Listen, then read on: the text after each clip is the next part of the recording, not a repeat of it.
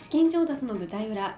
この番組は投資家プロフィールサイトのバンドオブベンチャーズとイーストベンチャーズがお送りしております、えー本日はイーストベンチャーズの金子さんベストパスパートナーズの高橋さんにお越しいただいております、えーそれではまだまだお聞きしていきましょう。まず先ほどありましたえっ、と科学価はい格を科学するということなんですが、はい、ベストパスパートナーズのサービス概要をもうちょっと詳しく教えていただいてもいいですか、はい、えっ、とプロダクトがあるわけでは正直ありません、えええで僕らは本当にプライシングのノウハウをひたすら貯めるっていうことに、まあ、直近は時間を割いているので今はあのコンサルティングという形で大手の飲食店さんとかアパレルブランドだったりとか、まあ、いろんな領域のプライシングとりあえず値付けをひたすらやっていく中でそのプライシングのモデルっていうのをちょっとずつ確立している。うん。この値段をこう変えるとユーザーの行動はどう変わるとか。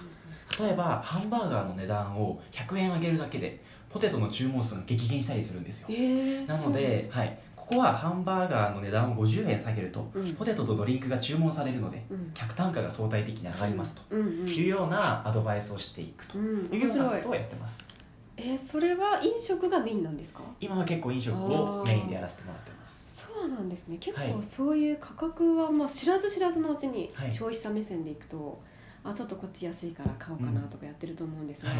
価格できちゃうものなんですね。結構誘導されてるんですよあそうねなんですね。僕らがちょっといじるだけでゆずシャーベットのはんあの注文数が激減するとかもよくあって、ははい、なんかこうなんで飲食でやってるかっていうと、うんうん。例えば一つのメニューの中にご飯とあうんメインとデザートみたいにいろんなカテゴリーがあると。うん。でいろんな商品数があってとりあえず取引の数が多いと。そういう領域だったらプライスモデルの検証とかいろんなことがうん。自由自在にできるので、うん。すごい面白いなと思っていやー面白いです。そしたら飲食店の方向けにサービスをしているわけですよね今。そうですね、まあ、今本当に飲食店には限らずいろんな領域のプライス見させてもらっているっていうのが現状なんですけど、まあ、その中からいい領域っていうのをどんどん絞り込んでいって、そこにあの突き刺さるプロダクトっていうのを今どんどん着想しているっていうような段階です。うんなんかさっきの暗い悩んでいた頃とは嘘のような感じで今め 喋っていただいてるんですちゃけれども。めちゃプライシング楽しくてプライシングもハマりうましたね。人生明るくなりましたね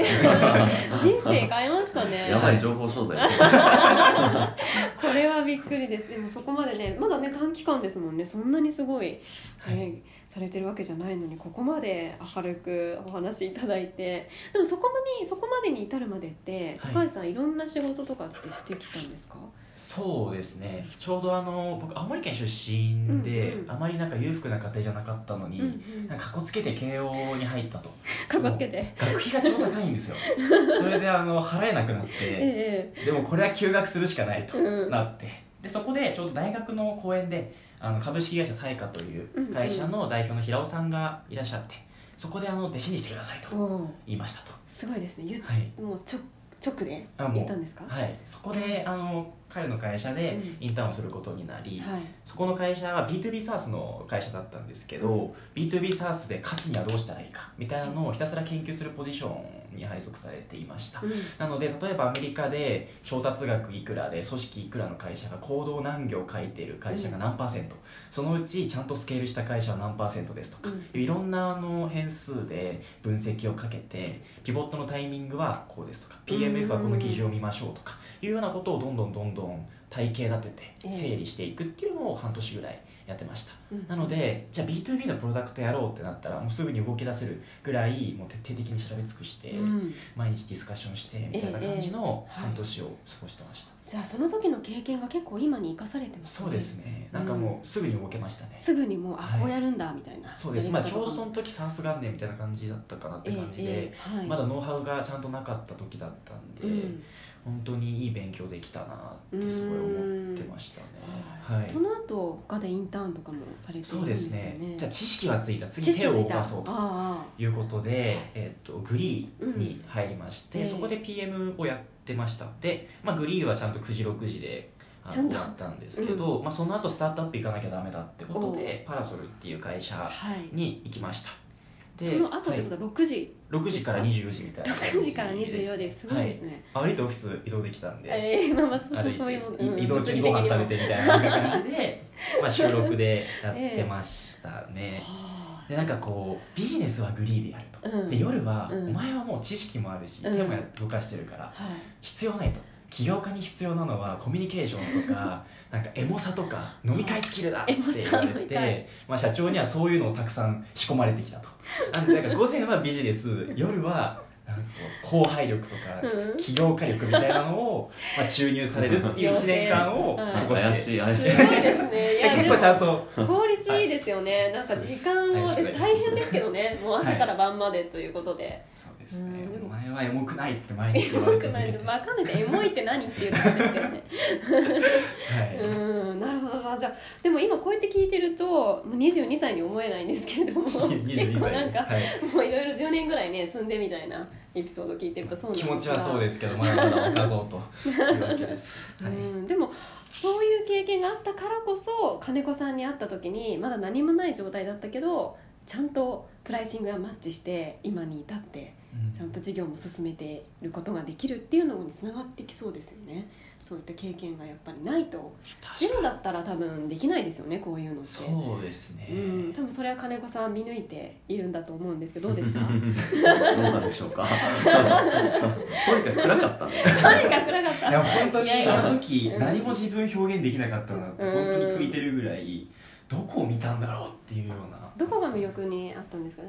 といえば暗い以外にまあ、強いて言うならその経験豊富なところとまあ、あと話してる地頭いいなっていうのをすごい感じたんで、うんうんうん。その辺ですかね。うん。でも投資した後にはい、結構なんかあの明るいキャラというか、うん、ピッチもすごいうまいしあの組織も作れるしなんか人を引き入れる器だなっていうのに気づきました。え全然暗くないじゃないですか。そうそう。ピッチもうまいんですね。そうなんですよ。あの前イベントに出てもらって、まあ、スプリントっていううん。プライマルキャピタルの佐々木さんが主催しているイベントがあるんですが、えーそこであの登壇をして10社ぐらいの中で、うん。まあ、僕が見た感じだと一番ピッチが良かったですね。びっくりしましたその時に。はめちゃ褒めますね。それまで逆に見てなかったってわけですもんね。あの高橋君が。が嘘でしょ。みたいやもうついにキャラバレるなと思って一時思ってましたね。うん。えその時にその時はあのイベントで他に資金調達とかもしていて出られたっていうことですよね。まあいろんな VC の方も来て。そうですね、うんうん。そこでファイナンスが決まったんですね次のラウンドは。はい。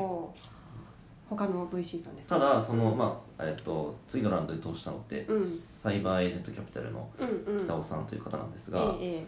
そのピッチを聞いて点数をつけるんですね。あえつけ VC がるんですね、はい、そりゃシビア結構低くつけてましたけどね。高橋君あ本当ですか、はい、だからまさか出資に至るとは、まあもしかしたらわざとやってる。あんまり人気にならないように。なるほどなるほど。まあ注目がいかないように、はい。ちょっと大事だからみたいな。そう願っときたいですね。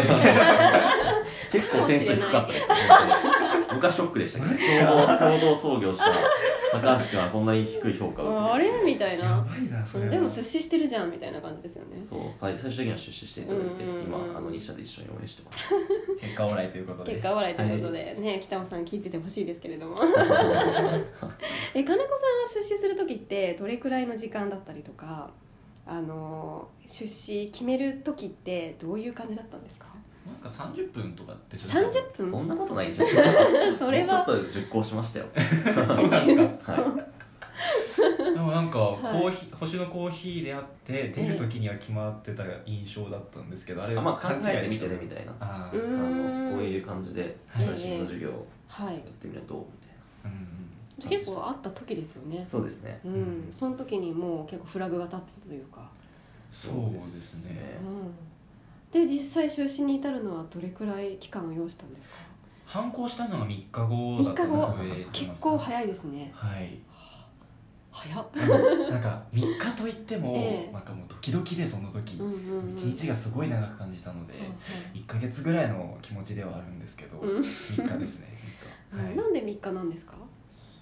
3日くれって僕言った言ったんですよ。言ったんはい。ですね。とりあえずプライシングのこと何も知らないのにえプライスの授業やるはいっていうわけにもいかないなと思って、うんうんとりあえずあの日本に売ってる価格って書いてるプライシングって書いてるブランディングって書いてるネギ目って書いてるコード形骸です、うん。まあ、あらゆる本をとりあえずもうアマゾンに売ってるだけ買ったんですよ。でガーって読んでってあこの領域いいぞうんうん。それに3日かかったっていうなるほど。感じですね。うんでもよく決めてくれましたね金子さんも。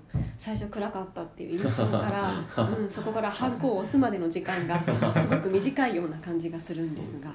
でも逆に出資してからのいいサプライズといいますか、はい。ピッチがうまいとかだったりとか実はチームが作れるみたいな、うん。そういういいことが結構ねたくさん出てきますね。これ嬉嬉しいですよね、はい。うん、今うちのシェアオフィスに彼入ってるんですけど。えええあのメンバーと仲良くやってる姿も横で見てる。